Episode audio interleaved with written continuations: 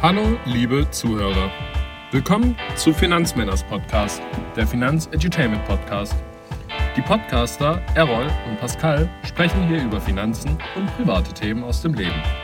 Dieser Podcast soll dazu dienen, branchenfremden Menschen die Welt der Finanzen auf unterhaltsame Weise rüberzubringen. Wir möchten darauf hinweisen, dass der Inhalt keine Beratung darstellen soll und bei allen Infos keine Garantie auf absolute Korrektheit besteht. Unser Podcast wird in einem Stück aufgenommen und kann daher nicht immer 100% Political Correctness enthalten. Für Feedback jeglicher Art sind wir immer offen. Und jetzt viel Spaß mit der neuen Episode Finanzmänners. Die echten mit dem Z am Ende. Die erste Frage morgens ist immer, wer rollt da? Und danach kommt die klare Aussage, Errol rollt ist da. da. Ja. Irgendwie so. Hallo, herzlich willkommen zur Ausgabe Nummer 59 äh, eures äh, Finanzmänners Podcasts des Vertrauens. Wie gewohnt sind hier eure vertrauten Finanzmänners, äh, der eine mehr Finanz, der andere mehr Männers. Pascal, nee, Errol Kausev und Pascal Hoch, so rum geht das. Genau, jetzt, hey, was geht ab, Errol? Äh, ich habe gerade äh, dich die ganze Zeit angeschaut und gedacht, äh, lässt du deine Haare länger wachsen wieder? nee, Nee? äh, morgen ist wieder soweit, dann komm Ach wieder so. weg. Ja. Okay. Ähm, ja, gut geht's. Äh, Ich habe mir dich gerade so angeschaut und und habe mich gefragt, hast du dir eigentlich die Haare eingecremt oder sind die von Natur aus so hell da oben? die, ja, die sind von Natur aus so hell da oben. Ähm, Halbzeit. nee, Deutschland hat verloren, Spiel ist schon rum. Halbzeit. Noch ein bisschen äh, durchhalten und dann habt ihr es geschafft. Dann ist das erste halbe Jahr plus ein bisschen was, habt ihr für eure Steuer gearbeitet und ich glaube so ab 15. Juli oder so, 20. Juli, ab dann, ähm, ab dann äh, müsst ihr oder dürft ihr oder könnt ihr für, eu, für euren Geldbeutel wirtschaften. Bis dahin aber für Sozialabgaben und Steuer.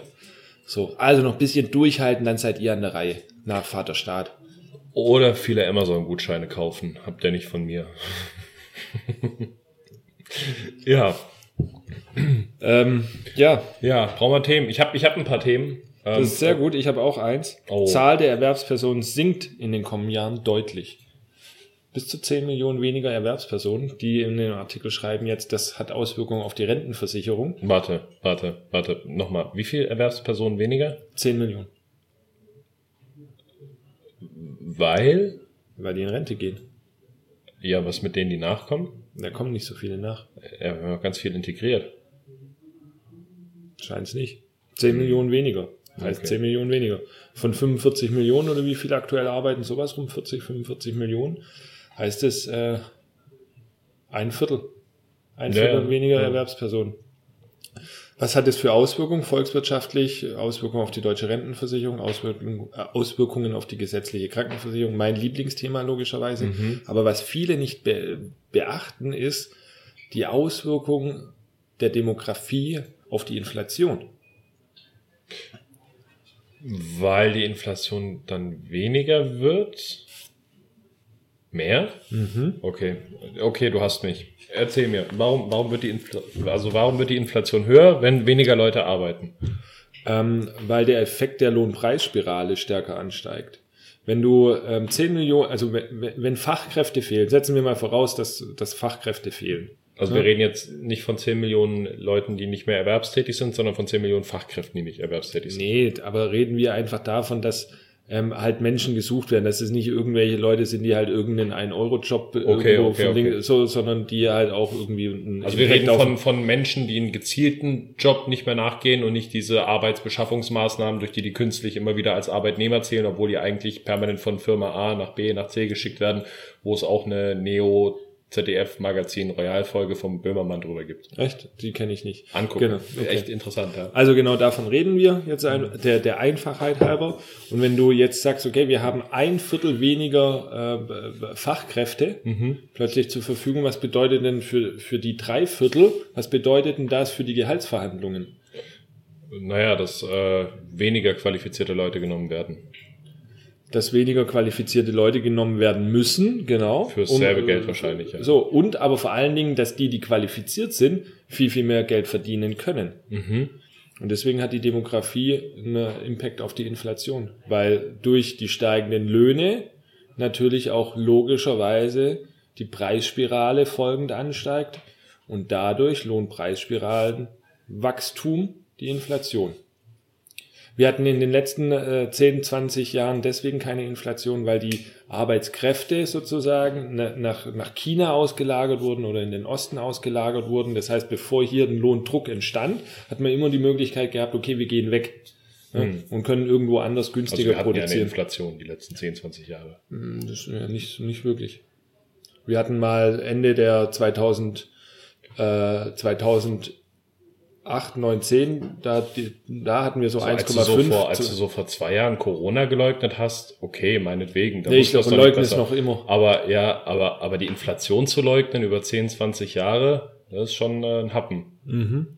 Ja. Guckst du mal den Benzinpreis vor 20 Jahren an und guckst ihn dir mal heute an oder heute vor einem halben Jahr, ähm, dann wird dir auffallen. Ja, heute vor, ja, aber das war ja Corona. Das war ja was anderes. Das war doch nicht aber vor Corona. 20, natürlich, vor 20 Jahren war der Benzinpreis viel günstiger. Das für da, also, wann, wann hatte ich mein erstes Auto? Das war 2000, boah, ist schon alles so lang her. 12, 13, 14? Irgendwie mhm. sowas. Äh, und da war der Spritpreis super, noch unter einem Euro, weiß ich. Da habe ich so für 85 bis 90 Cent getankt. In Biberach, an meiner schönen Schützenaral. Ähm, okay, mag sein. Ähm, ich kann mich an, ein, äh, an eine Fahrt erinnern, 2006. Da war ich Praktikant bei Smart. Aha. Und die Autobahn war verstopft und ich bin über die Schillerhöhe gefahren und da kommt eine A-Chip-Tankstelle. Mhm. Und da bin ich von allen Wolken gefallen oder aus allen Wolken gefallen, weil da war der Benzinpreis und damals fuhr ich noch so ein typisches Studenten-Dreier-Golf-Auto. Ja.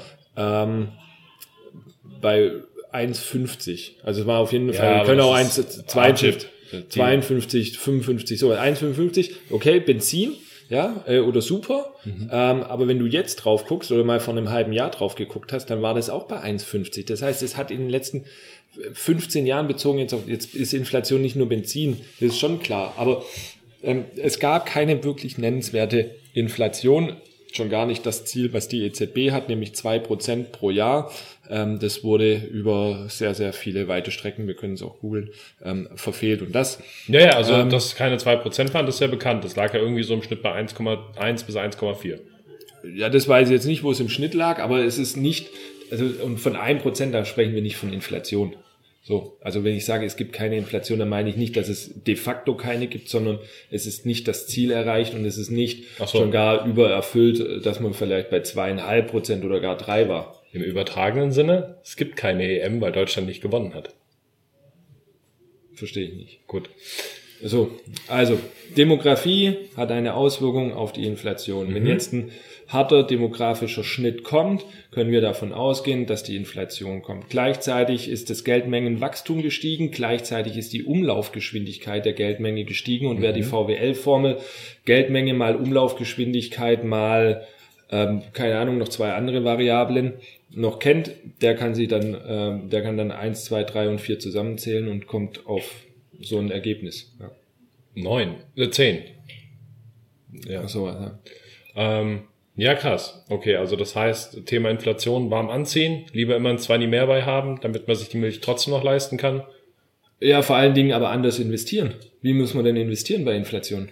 Ähm, ja, am besten in äh, Aktien, Unternehmen, damit du direkt in der Wertsteigerung des Unternehmens, was ja auf der Inflation mit unterliegt, direkt eins zu eins mitgehst. Was du vielleicht nicht machen solltest, wäre Gold, Rohstoffe. Ja, also Gold ist gerade wieder sinken, klar, weil wir jetzt auch in einem pro zyklischen ähm, Kontext stehen. Das heißt, Konsumgüter, ne, sobald die Läden wieder offen haben, klar wird konsumiert. Mhm. Ähm, das wird aber wahrscheinlich, denke ich mal, so irgendwann im Laufe des nächsten, spätestens übernächsten Jahres wieder abnehmen und es wird sich normalisieren. Mhm. Ähm, deswegen glaube ich, ist Gold mhm. immer ein Thema, was man haben kann äh, in seinem Portfolio, aber allgemeiner gesprochen einfach in Sachwerte ne, zu investieren, also auch Immobilien und äh, und eben Aktien, die du. Die ja, aber Immobilien, Immobilien ist ja auch wieder ganz spannend, weil Immobilien ist auf der einen Seite so ein inflationsgeschütztes Thema, bin ich bei dir. Aber jetzt vor der nächsten Regierung auch ganz tricky, ganz ungewiss. Also jetzt stell mal wirklich vor, so die Linken und die Grünen kommen als Koalition an die Macht. Mhm. Wie viel Spaß macht es jetzt noch, eine Immobilie als Renditeobjekt zu betrachten? Ja, also natürlich äh, ja. Wird's, wird's, ja, deswegen äh, ist ja auch, ist es ja auch falsch, glaube ich, ähm, zumindest für 99 Prozent der, der Menschen da draußen zu sagen, ich mache all meine meinen Vermögensaufbau über Immobilien. Ja. So, weil wenn du hoch äh, verschuldet bist, weil du hoch geleveraged hast, weil du es irgendwie bei ähm, keine Ahnung, beim Gerald Hörhan Investment Punk, bei den Jungs von Immocation oder sonst irgendwo gehört hast, dass man das so machen muss, mhm. ähm, dann hast du ein Problem, wenn äh, eine Vermögensabgabe auf Basis der äh, Immobilienbewertung kommt. Mhm. Und das ist ja der Witz.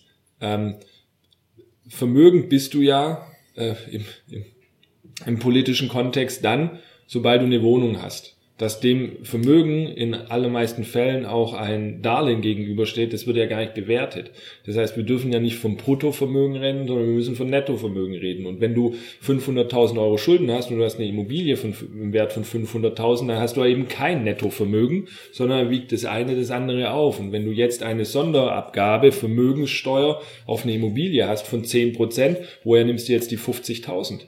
Und wenn du das jetzt äh, nicht einmal hast, sondern du hast es zehnmal, dann musst du eine Vermögensabgabe von fünf Millionen leisten, ohne dass du die de facto hast. Ja. So, und dann wird's spannend am Immobilienmarkt. Dann kannst du shoppen gehen. Ja. Das ist, äh, das ist ein bisschen hausgemacht. Das Problem haben ja die Grünen allgemein. Eigentlich fast schon, fast schon ein bisschen, ein bisschen Panikmache. Ähm, auch von uns hier bewusst mit der be Politik. Be ne? be bewusst mit diesen ihr Ängsten wisst, zu spielen. Ihr wisst, was ihr nicht wählen dürft. Ihr wisst es. Nein, Spaß. Ähm, aber ja, es ist äh, tatsächlich ein bisschen Panikmache. Ähnliche Panikmache wie zum Beispiel der allgemeine Kassen. Ja, jetzt muss ich überlegen. Kranken, Krankenkassenchef, Krankenkassenchef, Kranken, ich guck's jetzt nochmal extra nach. Ihr, ihr, kriegt, ihr kriegt hier keine Fehlinformation. Der äh, Kassenarztchef der Gassen, der Kassenärztlichen Vereinigung. Genau. Mhm. So. Der wirft nämlich gerade der Regierung vor, dass die auch Panikmache betreiben, und zwar in Bezug auf die Delta-Variante. Und ähm, ich glaube, wir stehen hier gerade in einer ganz, ganz interessanten Situation gegenüber, nämlich einer klassischen Win-Lose-Situation. Win, die Politiker und Lose natürlich äh, die gesetzlichen Krankenkassen. Weil und das ist ja so, also um mal jetzt nicht so in diese Attila Hildmann-Richtung zu gehen, aber um so in diese äh, schon, man diskutiert drüber Richtung zu gehen. Es wird ja immer so ein bisschen gemunkelt, ja, und dann kommt die Delta-Variante und da können sich Politiker super gut positionieren, auch für die nächsten Wahlen. Und vielleicht wollen wir ja dann eher einen, der sagt, wir machen nochmal einen Lockdown, weil das sind dann Politiker, die handeln und so weiter und so fort. Und jetzt kommt aber einer aus dem System, also aus dem System, der ja, das ja offensichtlich von Corona bis jetzt profitiert hat, nämlich das Krankensystem das Krankenkassensystem. Und die sagen jetzt aber irgendwie, naja, war jetzt vielleicht ganz lohnwert, haben wir jetzt vielleicht irgendwie auch bisschen von profitieren können, aber jetzt macht nicht nochmal so eine Panik, weil äh, so schlimm wird's jetzt nicht, weil so schlimm war es jetzt. Also wenn, wenn die sagen, es wird nicht so schlimm, impliziert das ja eigentlich, dass es bis jetzt auch gar nicht so schlimm war. Ja? Und äh, ja, Panikmache, Delta-Variante. Jawohl, was sagt dein innerer Immunkompass? Mein Immunkompass sagt, es dauert nicht mehr lange, dann haben wir die Delta Plus Pro 2 Version. Mhm. Und dann wird's richtig eng. Ja. Dann wird's richtig eng. Ja, natürlich. Ähm, nee. Ja, und äh, kennst du Frank Thelen? Kenn ich. Ja, wer nicht, ne? ist ja mittlerweile sehr bekannt. Ja, auch der hat irgendwie gerade so ein Politikthema am Laufen der hat irgendwie 50.000 an die FDP gespendet mhm. und ähm, irgendwie haben dann mal ein paar gemeint, ja, könnte er ja auch irgendwie an die SPD spenden oder dann könnte er ja auch mit seinem Vermögen auch eine Reichensteuer zahlen und so weiter und so fort. Das ist eine wilde Zeit, das ist eine wilde Zeit. Mir kommt mir kommt's immer mehr so vor, als ob die, die in der Gesellschaft viel machen, viel arbeiten, viel tun, viel Entscheidungen treffen, die sind, die von den absoluten Losern, die sie eigentlich die ganze Zeit nur beschweren und beklagen, mittlerweile echt so, so gehasst werden. Und äh, das ist so, glaube ich, der Zwiespalt, in den sich unsere Gesellschaft begibt. Die, die sagen, ich mache jetzt und gehe voran und die, die irgendwie in Ohnmacht verfallen.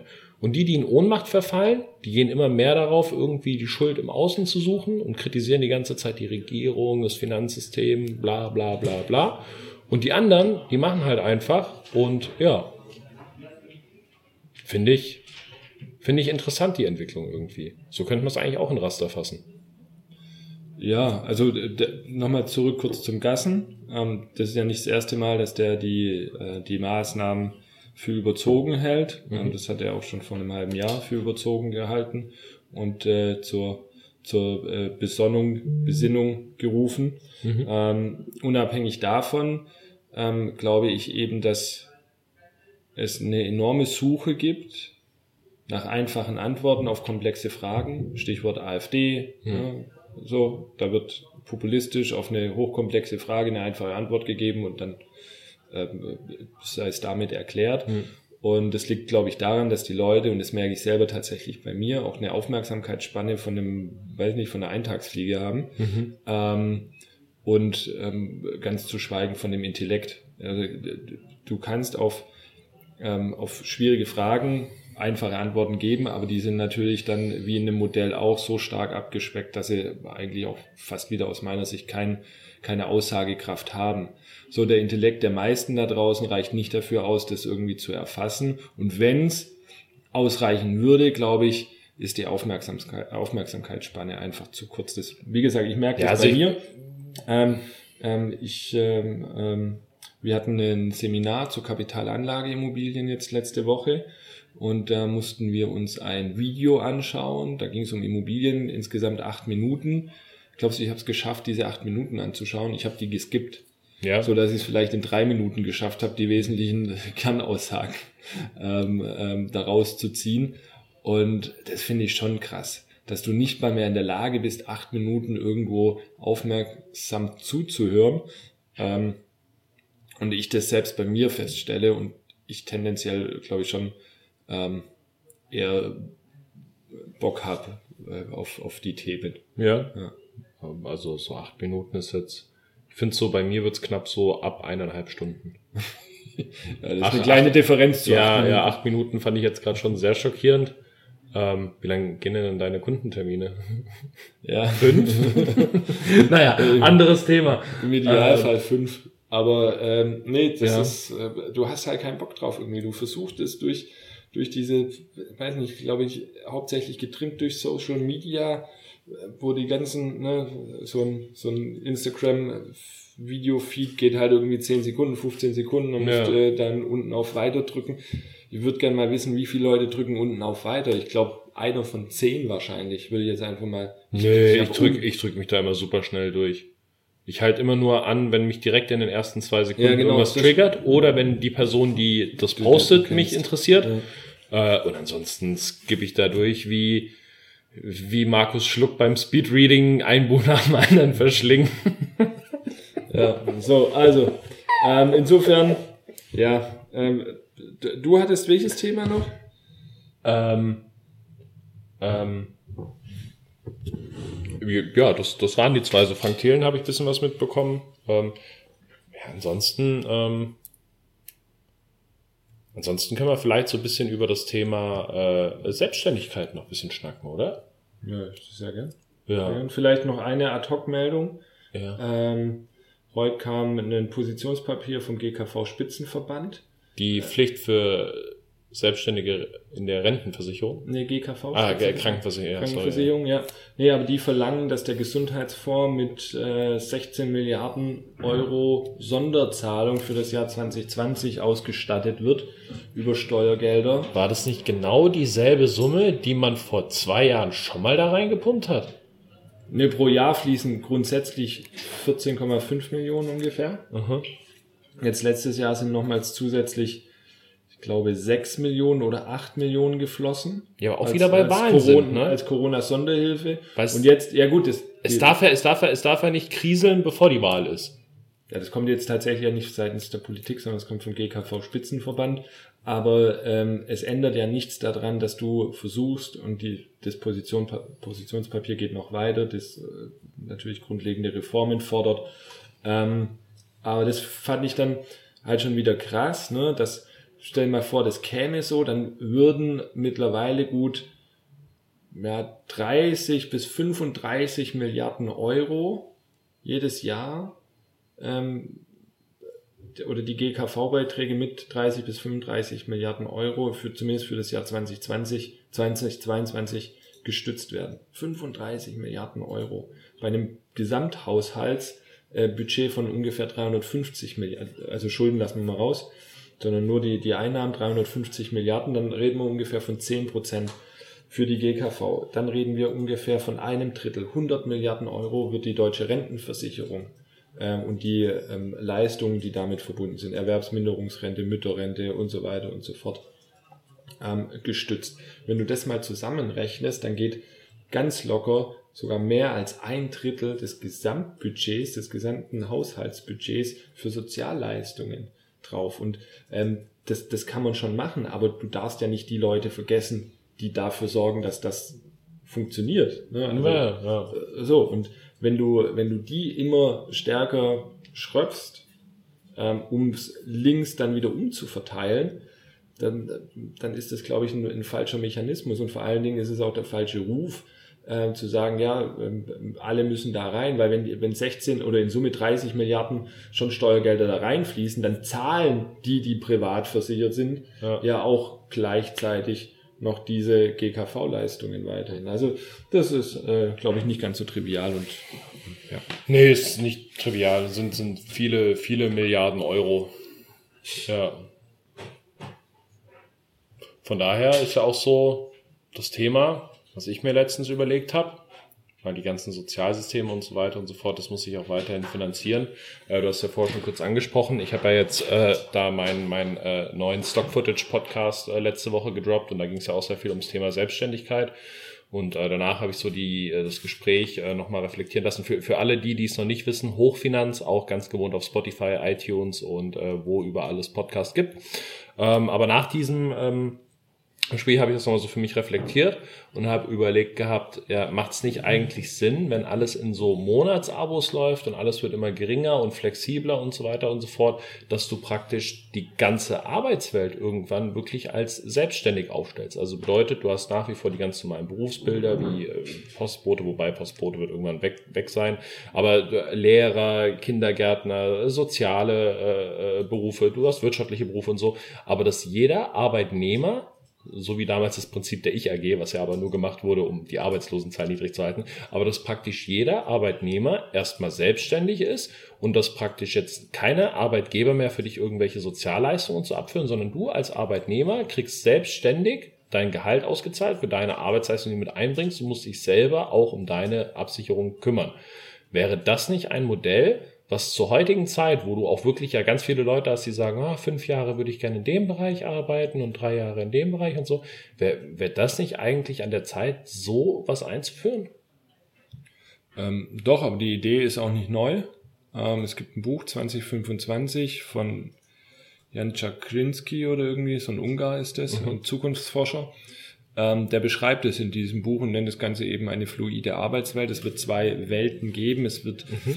ähm, sozusagen eine Kernbelegschaft geben, mhm. die ähm, eben sozusagen auch ein Interesse am Unternehmen hat, weil wenn du nur selbstständig bist, dann ist dir das Unternehmen am Ende ja, des klar, Tages klar, egal. Klar. Ne? Du brauchst so, so die Führungsriege, Controlling-Riege und so. So, so du brauchst eine Kernbelegschaft, ähm, das, die müssen auch weiterhin angestellt sein, ähm, sonst geht's nicht und ja, es nicht jeder will selbstständig arbeiten, nicht jeder ist in der Lage, das zu tun. Ich meine, ähm, Unternehmer kommt ja nicht von unterlassen, ähm, hat man ja auch schon des Öfteren mal gehört und es gibt halt jede Menge Unterlasser da draußen. Ja. Ähm, die hätten dann ein Problem. So, also ähm, zwei Arten von Unternehmen. Entweder so wie in, den, in, in, in Asien oftmals, Japan, wo äh, Unternehmen nicht nur das Unternehmen ist, sondern die stellen auch die Wohnungen, die stellen die Universitäten, die stellen die Sportvereine, die stellen äh, irgendwie die Schwimmhalle, den Freizeitpark, ne?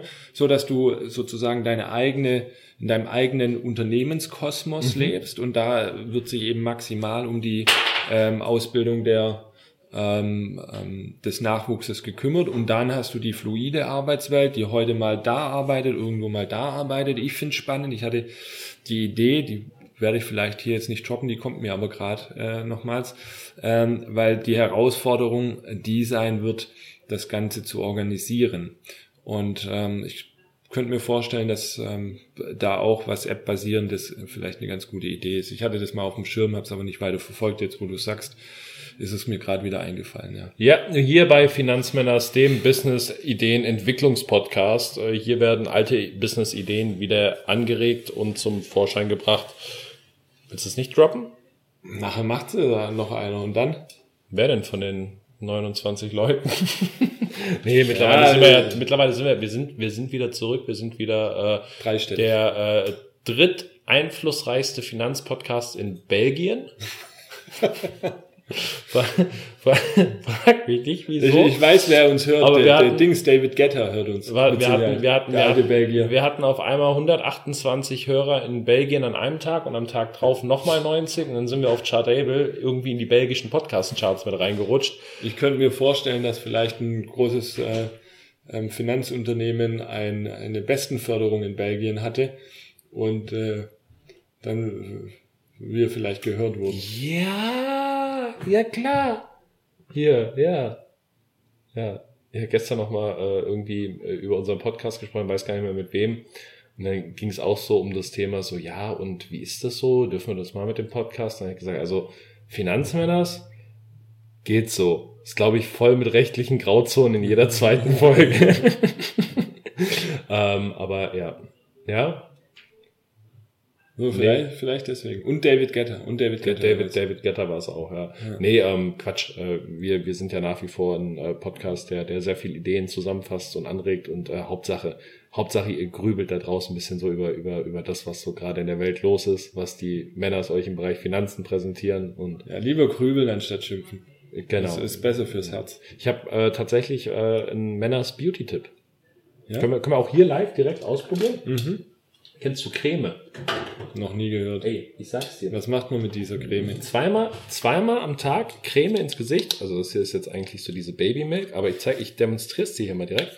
So, und das ins Gesicht und du wirkst richtig frisch. Deine Haut, ich komme in ein Alter, und du bist ja älter wie ich, also eigentlich müsstest du das kennen, aber ich bin in einem Alter, da braucht meine Haut Feuchtigkeit von außen. Die braucht Feuchtigkeit. Aber dann ist, dann ist geil. Ja, gell? Gell, das sieht man. Dann, dann sieht das so gut aus, wenn man sich da Bübchen, eincremt. darf Ja. mal riechen? Jetzt mal, ja, ja, ja. Oh. Ah, schön, ja. Für eine zarte Babyhaut. Ah, und dann unter die Augen, dann gehen auch die Augen, Augenfalten weg. Habe ich nicht.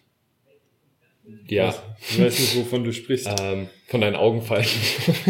Ich verstehe die Frage Creme, nicht. Cre Creme ist super, ja, ja, ja. Nee, ähm, dann würde ich sagen, äh, schließ mal. Schlie ah, nee.